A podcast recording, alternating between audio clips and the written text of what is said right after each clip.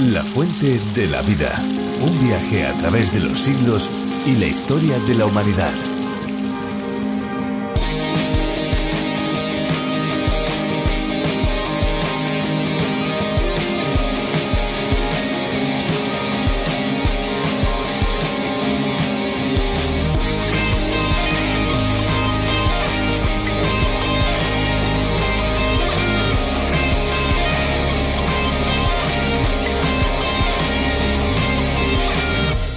Resulta irónico que la lavadora pueda estar sucia cuando su función es lavar la ropa. Sin embargo, esto sucede más de lo que creemos.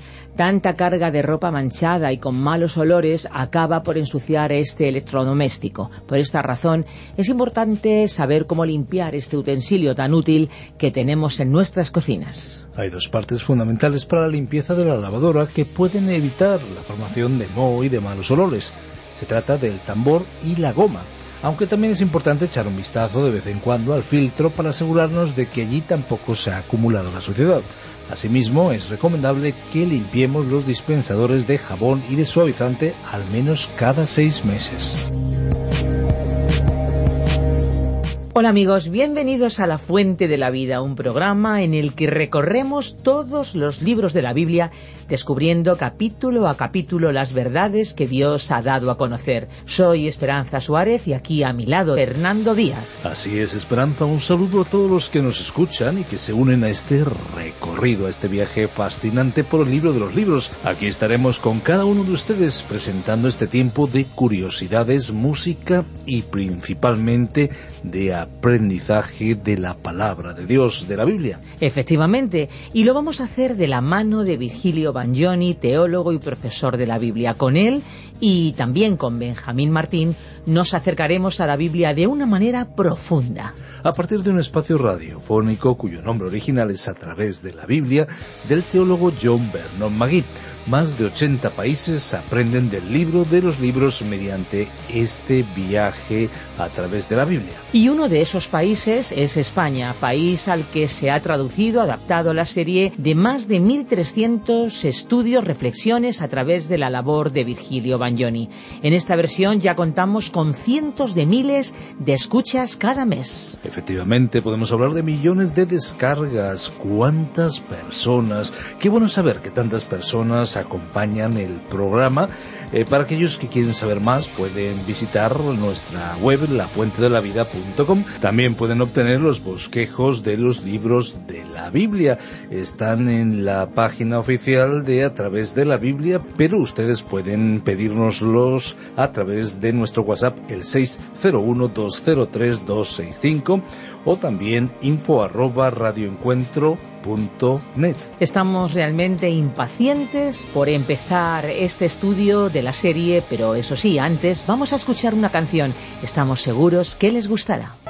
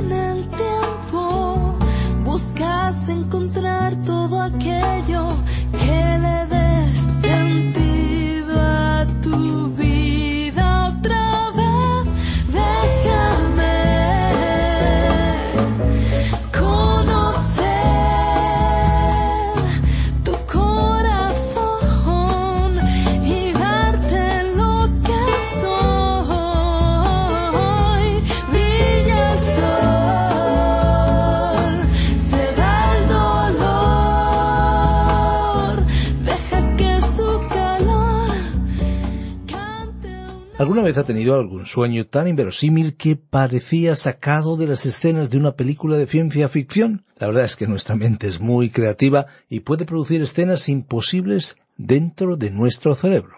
Algunos son capaces de registrarlas con palabras, dibujos o escenas que recrean de alguna manera lo que pasa por sus mentes. Es de ahí donde surgen las obras de ficción que estamos acostumbrados últimamente a ver. La Biblia nos relata las obras de Dios en diferentes tiempos, obras reales, no de ficción, obras que han moldeado el curso de la historia. Y es que la propia creación fue un acontecimiento espectacular. De la grandeza de Dios aprendemos hoy en el capítulo 3 del libro profético de Habacuc. Acompáñenos y, por supuesto, nos gustaría que contactaran con nosotros al 601 2032 65 con todas sus sugerencias y comentarios y todas sus preguntas. 601-203-265. Por cierto, muchos nos han preguntado cómo tener toda la fuente de la vida de una sola vez. Pues pueden llamarnos y contactar con nosotros. 601-203-265. En un único pendrive podrán tener disponibles todos los estudios de la fuente de la vida. Escuchamos ya a Benjamín Martín. La fuente de la vida. Habacuc capítulo 3 versículos 1 al 6. Reanudamos hoy, amigo oyente, nuestro recorrido por este libro del profeta Habacuc. Y al llegar al capítulo 3 podemos ver que había ocurrido un gran cambio en la vida de este hombre. Vamos a ver, cuando lleguemos al final de ese capítulo, que Habacuc había cambiado, había dado una media vuelta. Recordemos que este breve libro comenzó en la penumbra, con los pensamientos del profeta envueltos en una sombra. Pareció como si al comenzar a escribir esta profecía él tuviera un signo de interrogación fijado en su mente. Él estaba haciéndole preguntas a Dios, pero después concluyó su libro expresando una gloriosa experiencia de la gloria de la presencia de Dios con una gran exclamación. Fue una nota elevada de alabanza. Usted no podrá encontrar una fe más segura, más firme, que la que se expresa en la última parte de este libro. Este capítulo tres tiene como título La oración del profeta. Leamos el versículo uno donde dice Oración del profeta Habacuc sobre Sigionot. Ahora, esta palabra, Sigionot, tiene que ver con la música. Hay algunos que opinan que puede ser alguna identificación musical que le daba instrucciones al músico de cómo interpretar esta obra. Otros opinan que se trata de un instrumento musical. Cuando estábamos estudiando el libro de Salmos, usted recordará que esta palabra tenía que ver con la música. Así es que esta oración de Habacuc fue una expresión de poesía hebrea, una canción con una elevada alabanza. En el versículo dos, entonces, leemos Oh Señor, he oído tu palabra y temí. Oh Señor, aviva tu obra en medio de los tiempos, en medio de los tiempos hazla conocer. En la ira acuérdate de la misericordia podemos observar que en la vida de este hombre Habacuc ha ocurrido un gran cambio. Esa experiencia gloriosa que él pasó en la torre de vigía y esa paciente espera por una respuesta de parte de Dios le llevó al punto de tener una verdadera fe. Y no solo eso, sino que abrió sus ojos a una realidad de la cual él no estaba consciente anteriormente. Así es que este es un cántico, podríamos llamarlo una canción folclórica o popular, algo muy feliz, y tiene que ser interpretado con instrumentos de cuerda, y eso lo descubrimos cuando al final de ese capítulo, al fin de este libro, donde dice al jefe de los cantores sobre mis instrumentos de cuerdas. Con respecto a esta anotación musical, diremos que fue añadida por el profeta como una instrucción sobre cómo debería cantarse el salmo. Él le indicó al solista cómo debía utilizarse, en este caso, un instrumento de cuerda. De paso, Digamos que hoy la mayoría de los cantos folclóricos son cantados así, con instrumentos de cuerda, y donde quiera que uno viaje, encontrará pueblos que con guitarra u otros instrumentos de cuerda expresan la historia, tradiciones y vivencias de sus pueblos. En este sentido, la guitarra tradicional y otros instrumentos electrónicos han pasado a ocupar un lugar relevante en la alabanza y adoración de muchas iglesias cristianas que anteriormente limitaban el uso de estos instrumentos al piano tradicional o al órgano. En muchas congregaciones el canto es dirigido por grupos musicales que se preparan específicamente para el ministerio de la alabanza y guían a la congregación en sus cantos bajo la dirección de un líder que dirige al público y coordina la sucesión de canciones. Así como el uso de estos instrumentos y muchos otros era fundamental para dirigir las canciones sagradas de aquella época, en nuestro tiempo el uso de instrumentos similares ha renovado la adoración y la alabanza, porque además han surgido nuevas canciones inspiradas en la Biblia que motivan a una mayor participación de jóvenes en esta parte tan importante del culto que debemos rendirle a Dios. Pero volviendo al pasaje que estamos hoy considerando, nos encontramos ante una canción de gran calidad y al mismo tiempo una oración intensa. Fue como si el profeta le hubiera dicho a Dios que su oración había llegado hasta su presencia, pero el Señor no le había contestado. Dios le había dicho a Habacuc yo quiero que tú permanezcas en la torre de vigía y quiero que tú vivas tu vida por medio de la fe. Quiero que tú confíes en mí. Quizás tú creas que yo no estoy haciendo algo en cuanto al pecado de mi pueblo, pero sí lo estoy haciendo, me estoy ocupando de ellos. Estoy preparando ahora a una nación, a los caldeos, los de Babilonia, y ellos van a ser utilizados por mí. Antes, en el pasado, usé a los ejércitos de Asiria en el reino del norte, quienes tuvieron que soportar mucho mi ira. Pero cuando yo termine de tratar con los babilonios, entonces los castigaré a ellos y los juzgaré justamente. El juicio contra Babilonia fue presentado en el capítulo dos. Ya hemos visto esos cinco lamentos o ayes en los dos programas anteriores. Estos habían sido expresados como una reacción a aquellos pecados grandes, nacionales, que se habían generalizado hasta tal punto entre la población y sus gobernantes que habían causado la caída de la nación. Y Dios estaba actuando para derribar a esa nación. Lo interesante de todo este problema fue que este hombre, Habacuc, cambió completamente su modo de pensar y comenzó a ver la realidad desde un punto de vista diferente, que era el punto de vista de Dios. Él dijo, He oído tu palabra y temí. Ahora, ¿de qué tenía temor el profeta? Bueno, él había pensado que Dios no estaba haciendo nada, y en ese momento estaba atemorizado, pensando que Dios está haciendo demasiado o llegando demasiado lejos. Notemos lo que él dijo aquí en el versículo dos que acabamos de leer. Oh Señor, he oído tu palabra y temí. Oh Señor, aviva tu obra en medio de los tiempos, en medio de los tiempos hazla conocer. En la ira, acuérdate de la misericordia. Él dice, Señor, ahora puedo ver que estás actuando en juicio. Ya que vas a castigar y ejecutar ese juicio, quiero pedirte que te acuerdes de la misericordia. Acuérdate de ser misericordioso, compasivo, aún con los caldeos, y ten misericordia de tu propio pueblo. Anteriormente el profeta había pedido que cayera fuego del cielo, no sólo sobre su propia nación, que se había apartado de Dios, sino también sobre los caldeos. Pero ahora él está diciendo acuérdate de la misericordia. Él sabía que Dios era misericordioso y que estaba lleno de gracia. Él no deseaba que ninguno pereciera. Ahora, mirando a nuestro tiempo, parecería que hoy Él no estuviera haciendo nada con respecto al mal y a las injusticias que oprimen a los seres humanos. Pero si usted y yo, amigo oyente, pudiéramos ascender a una torre de vigía como aquella desde la cual observó el profeta Habacuc, y pudiéramos asimilar e interiorizar esa gran verdad de que el justo vivirá por su fe, usted y yo podríamos expresar una fe viva en Dios y podríamos observar cómo Él está actuando detrás de la escena en que tienen lugar los acontecimientos de este mundo. Podríamos ver lo que está sucediendo en el presente en su magnitud total. Y creemos que tanto usted como nosotros nos sorprenderíamos, de la misma manera en que se sorprendió Habacuc, y quizá clamaríamos junto con él por la misericordia y compasión de Dios. Creemos que hay muchos creyentes que están abandonando o ya han abandonado toda acción, quizá toda esperanza por su propio pueblo. Podríamos decir que han capitulado, que se han rendido. ¿No es cierto que todos pensamos así? Pero, amigo oyente, Dios está actuando. Está actuando en juicio, pero alguien necesita acercarse a Él y clamar Señor, en la ira, acuérdate de la misericordia. No te olvides de mostrar misericordia para con nosotros. Nosotros necesitamos mucho de tu compasión.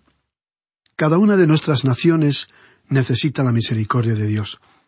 Pero todos nosotros nos estamos comportando con arrogancia, con mucho orgullo, sin compadecernos por la situación de tantos en el mundo actual. A veces nos debemos ver como en un nivel superior. Pero al enfrentarnos con las situaciones problemáticas de cada día, somos conscientes de que nosotros también necesitamos que Dios se compadezca de nosotros, porque no debemos olvidar que Dios está actuando quizás de una forma no perceptible para aquellas personas que no tienen una relación con Dios, pero se está moviendo en medio de las tensiones, conflictos, crisis económicas, situaciones prebélicas y guerras que se están preparando. Usted recuerda que Miguel de Cervantes dijo en su libro Don Quijote de la Mancha, porque aunque los atributos de Dios son todos iguales, más resplandece y campea a nuestro ver el de la misericordia que el de la justicia. Hasta aquí la cita de Cervantes.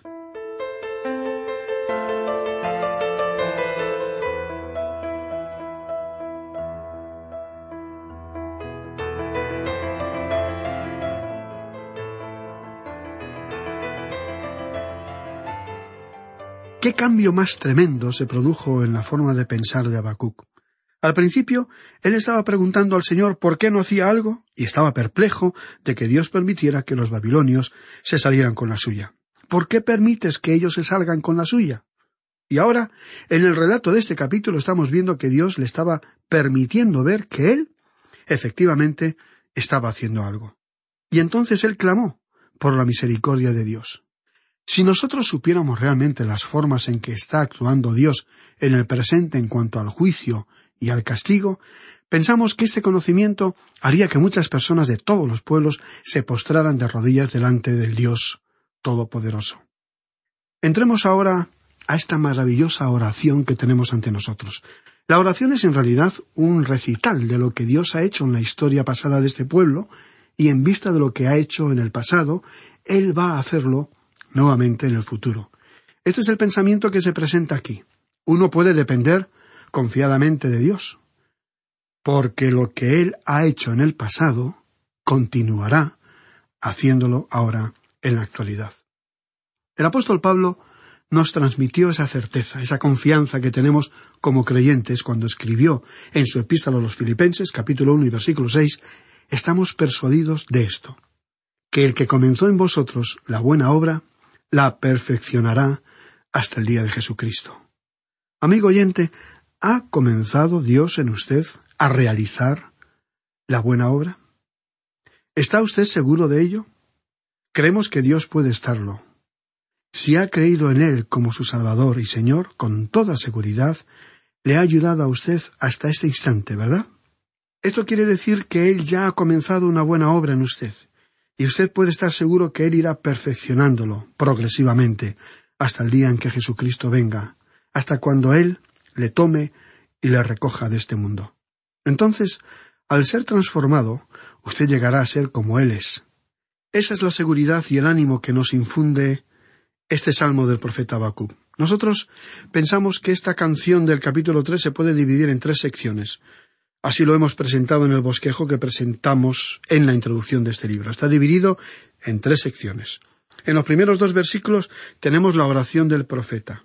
Luego, comenzando con el versículo tres y hasta el versículo dieciséis, tenemos el programa de Dios. Y después vemos la posición del profeta expresada en los versículos diecisiete hasta el diecinueve. Creemos que esta es una división adecuada para explicar mejor la evolución del pensamiento del profeta. Ahora, hablando de este programa de Dios, creemos que, aunque ninguno es mencionado por nombre, hay tres hombres que podrían haber estado en la mente del profeta, porque este salmo no es un salmo acerca de lo que algún hombre en concreto haya hecho, sino que es un salmo sobre lo que Dios ha hecho a través de los hombres. Los hombres no son aquí mencionados por nombre. Hay muchos estudios que solamente ven dos personajes. Creemos que en los versículos tres al seis se señaló al patriarca Abraham. Después, en los versículos siete al diez, podríamos ver a Moisés. Y en los versículos once al quince parece estar presente la figura de Josué, el sucesor de Moisés.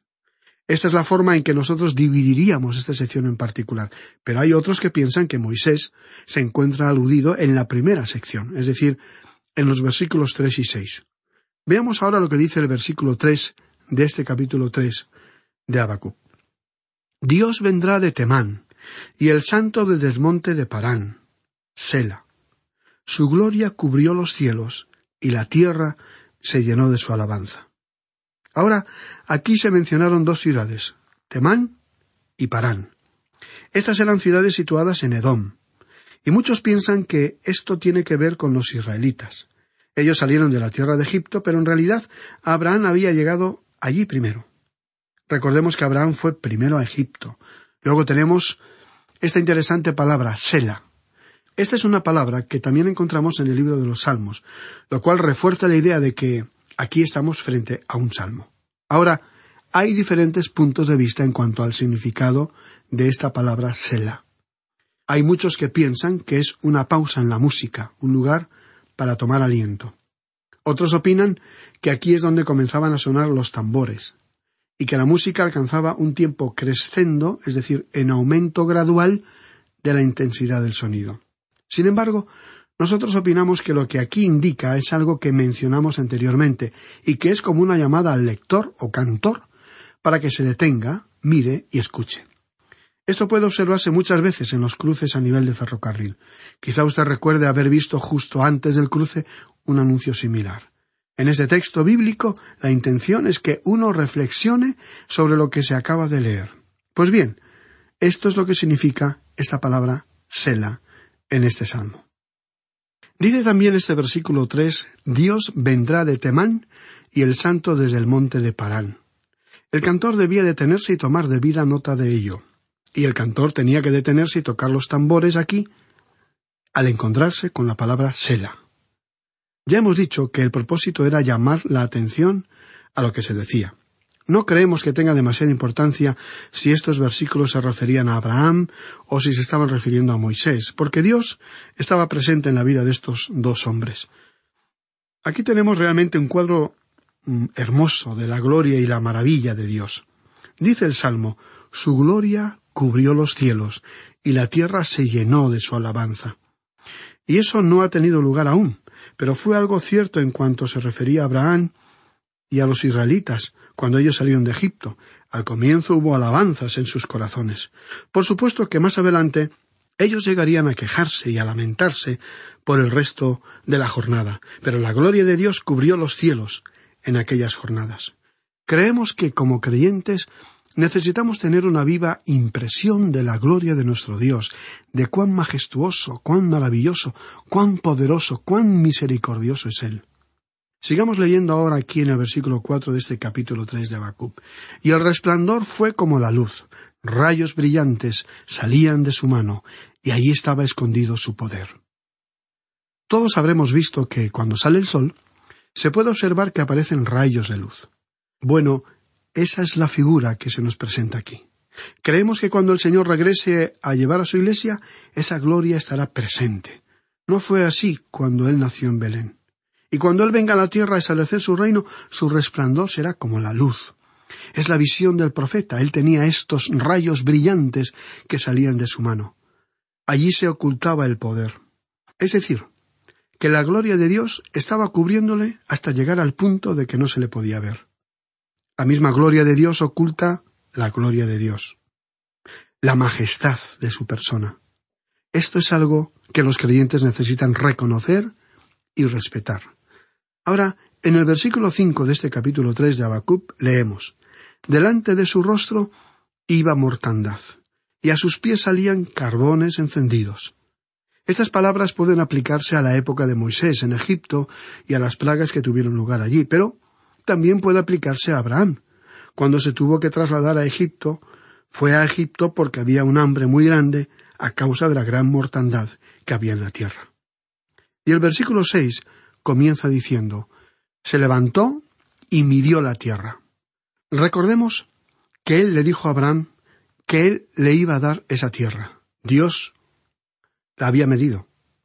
En Deuteronomio capítulo 32, versículo 8 leemos cuando el Altísimo hizo heredar a las naciones, cuando hizo dividir a los hijos de los hombres, estableció los límites de los pueblos según el número de los hijos de Israel. Lo que leemos aquí fue un hecho sorprendente y de grandes alcances. Y ahora leamos el versículo seis completo, que dice Se levantó y midió la tierra, miró e hizo temblar las gentes. Los montes antiguos fueron desmenuzados, los collados antiguos se humillaron. Sus caminos son eternos. Cuán insondables son sus juicios e inescrutables sus caminos. Este salmo o canción que hemos estado considerando hoy es verdaderamente majestuoso, amigo oyente. Pero vamos a detenernos aquí en esta ocasión y continuaremos nuestro estudio en nuestro próximo programa.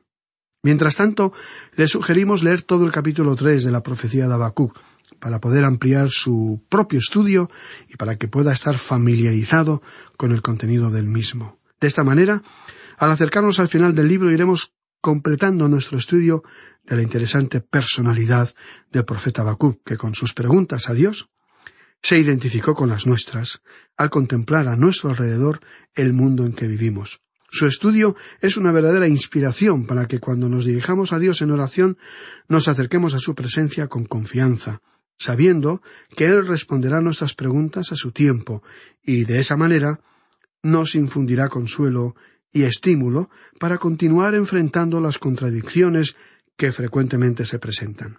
Le esperamos, pues, para continuar juntos nuestro recorrido a través de la Biblia.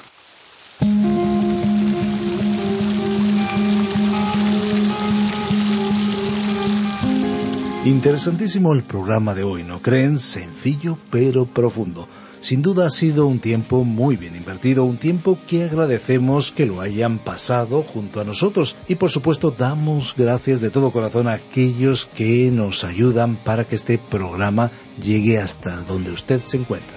Si alguno quiere volver a escuchar este espacio o tal vez programas anteriores, lo pueden hacer en nuestra web, lafuentedelavida.com o bien en la aplicación La Fuente de la Vida que también se puede encontrar con el nombre de A través de la Biblia. Nuestras vías de comunicación más inmediatas son el teléfono 91 422 0524, recuerden 91 422 0524 y el WhatsApp el 601 203 265. Recibimos sus mensajes de texto y de voz. Y si desean enviarnos un correo electrónico lo pueden hacer a la dirección info arroba radioencuentro.net y también info arroba lafuentedelavida.com. Si les ha gustado, si les ha interesado el espacio de hoy, estamos seguros que volverán en el próximo. Pero si no les hubiera gustado, nuestra sugerencia es que vuelvan en el próximo, porque en cualquier momento vamos a sorprenderles. Así que para aquellos que son asiduos, les recordamos que este es un medio para poder llegar a sus amigos y familiares con el mensaje de la Biblia. Aproveche esta herramienta, comparta en sus redes sociales. Recuerden, la fuente de la vida es una fuente de agua viva que nunca se agota beba de ella.